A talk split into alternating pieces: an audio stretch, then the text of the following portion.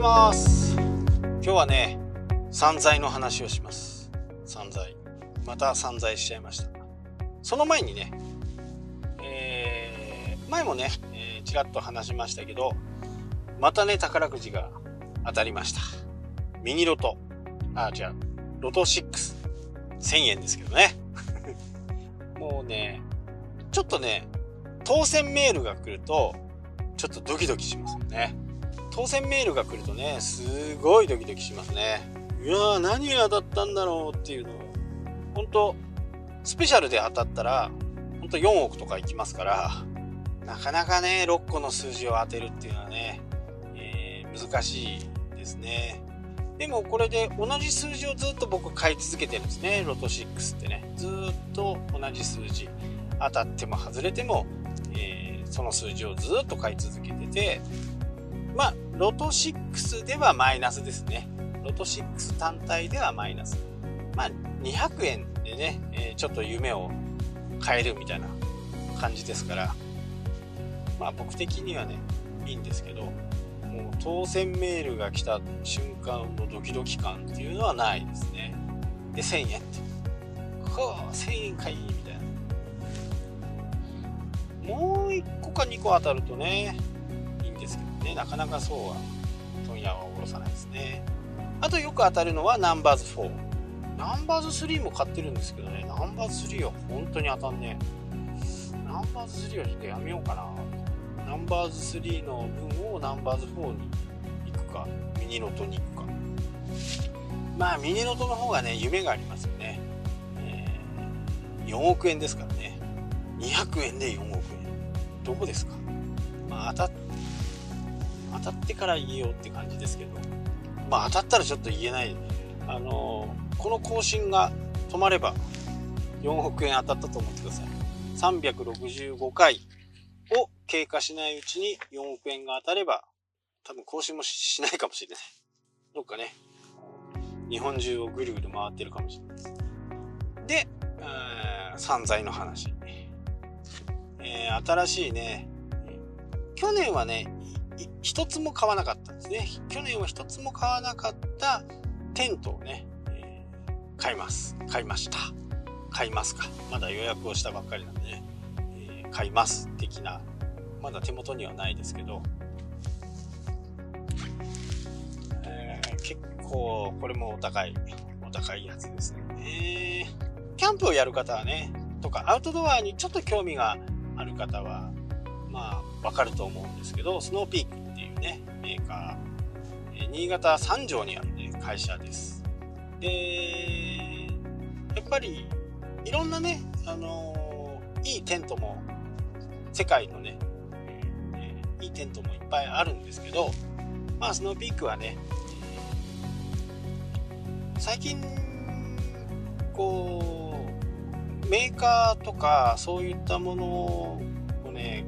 結構気にしてます。っていうのはまずね国産であることがね結構僕の中ではとても大きな要因なんですね。なのでこうカメラとかって言ってもこうライカとかねもう有名な有名なカメラ高いカメラがねいっぱい、えー、外国産であるんですけど僕はこう極力日本のものを買うから、えー、テント系は大体スノーピークのものが多いです。まあ、小物はね、えー、いろいろなかなかね、あのー、お目にかかるものが、まあ、お目にお目にかかる？お目にかかるじゃないね、これっていうものがねない場合がスノーピークも全てのねラインナップを出してるわけじゃないんでそういう時は違うものを違うアメリカのメーカーを買ったりはしますけど基本的には、えー、日本の日本で頑張ってるメーカーさんのものを買います。で、えー、スノーピークはウェアとかもね、あのー、出してるんですけどうんちょちょっとねちょっと僕のセンスに合わないかなっていう感じですかね。まあセンスがないって言ってしまうとそうなのかもしれないですけど僕のせ僕の趣味に合わない。なんで、えー、ウェアとかそういったものは大体モンベルが多いかな。モンベルもね、え日本の会社。なんで、えカメラはねソニー日本の会社、まあ、そういうところをを身につけていますね、えスマホはねまあやっぱりスタイリッシュだしね。今までずっと使ってるから iPhone を変えることはほぼほぼないとは思うんですけど、まあ、キャンプことキャンプに関してはねやっぱりスノーピークは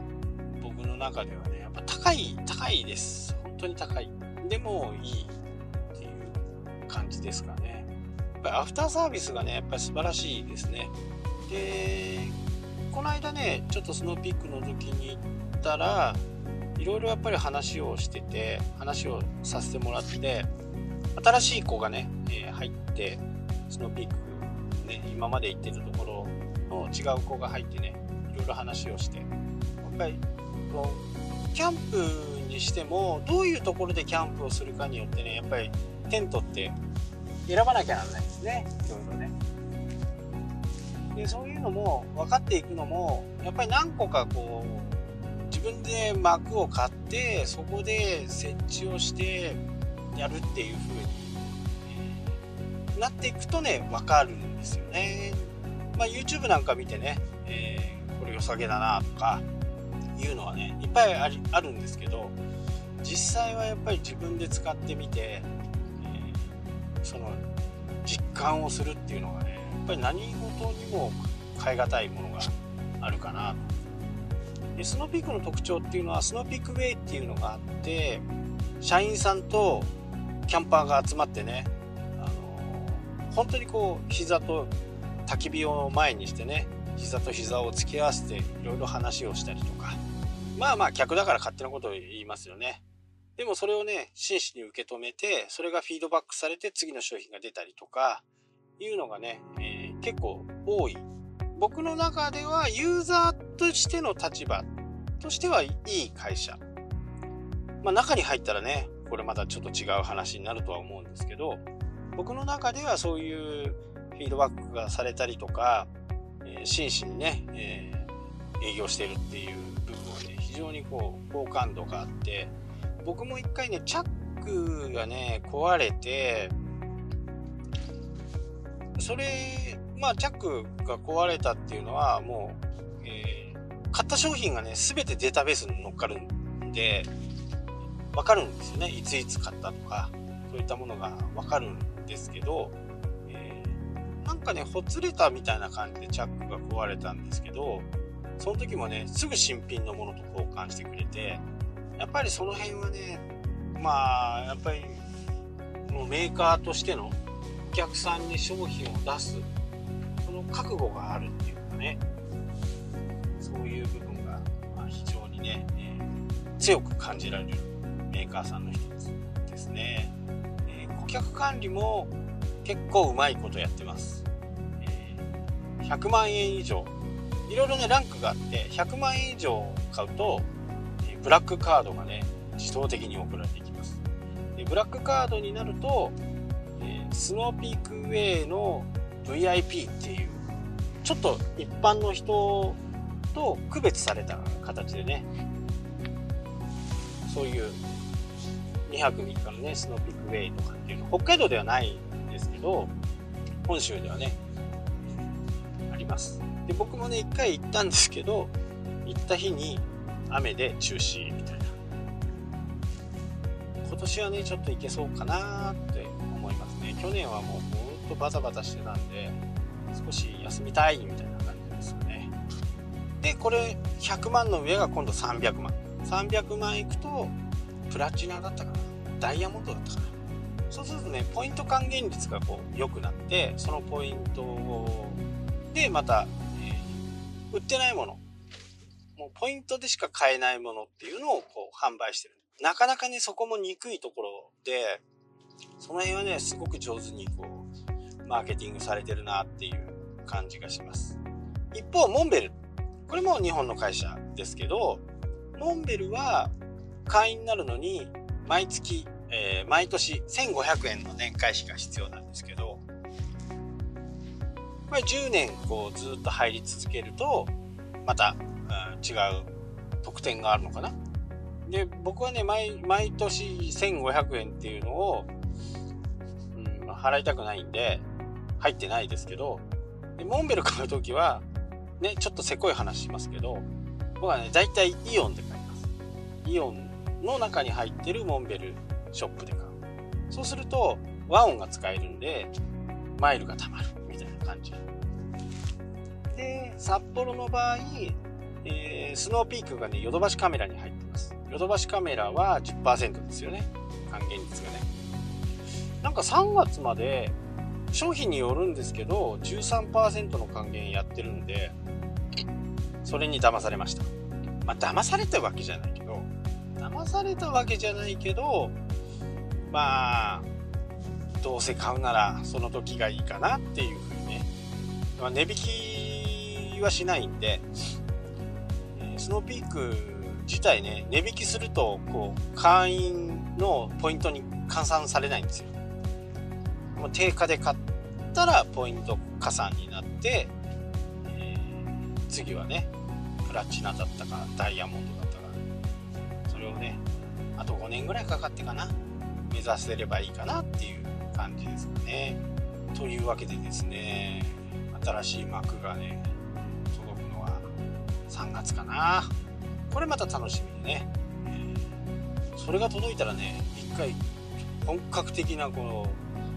真冬のキャンプをねやろうかなと。企んでますね。でスノーピークを見ていただくと分かるんですけど幕の中にねアイボリーっていう白いねテントとかシェルターとかあるんですけどそのねアイボリーをねずっと買ってます。今回もアイボリー。もう一個欲しいのがあるけどそれはねいつか買えればいいかなっていう感じですかね。いや前もねインスタグラムを見ていただくと分かると思うんですけど、えー、アイボリーとね僕の愛車アウトランダー PHV PHEV がね一緒に、えー、乗っかってるね多分写真があると思います。いや三菱さんからね話が来てもいいかなと思うんですけどね。なかなか来ない。なかなかアウトランダーをねうまく使ってるまあいるもっといるのかな？とは思うんですけど結構ないい感じで僕は使使えてるかなっていう感じですよね。もうこの電気自動車になってから次はガソリン買おうなんてこれっぽっちも思わないですからすごい快適に乗れてますね。はいというわけでね今日はまた散財しちゃいましたよっていう話でした。でゴールデンウィークはねこれを使ってあるところに行きます。このテントを使ってねあるところに行くんでお楽しみに。それじゃあね、えー、今日はこの辺で終わりたいと思います。ありがとうございました。したっけ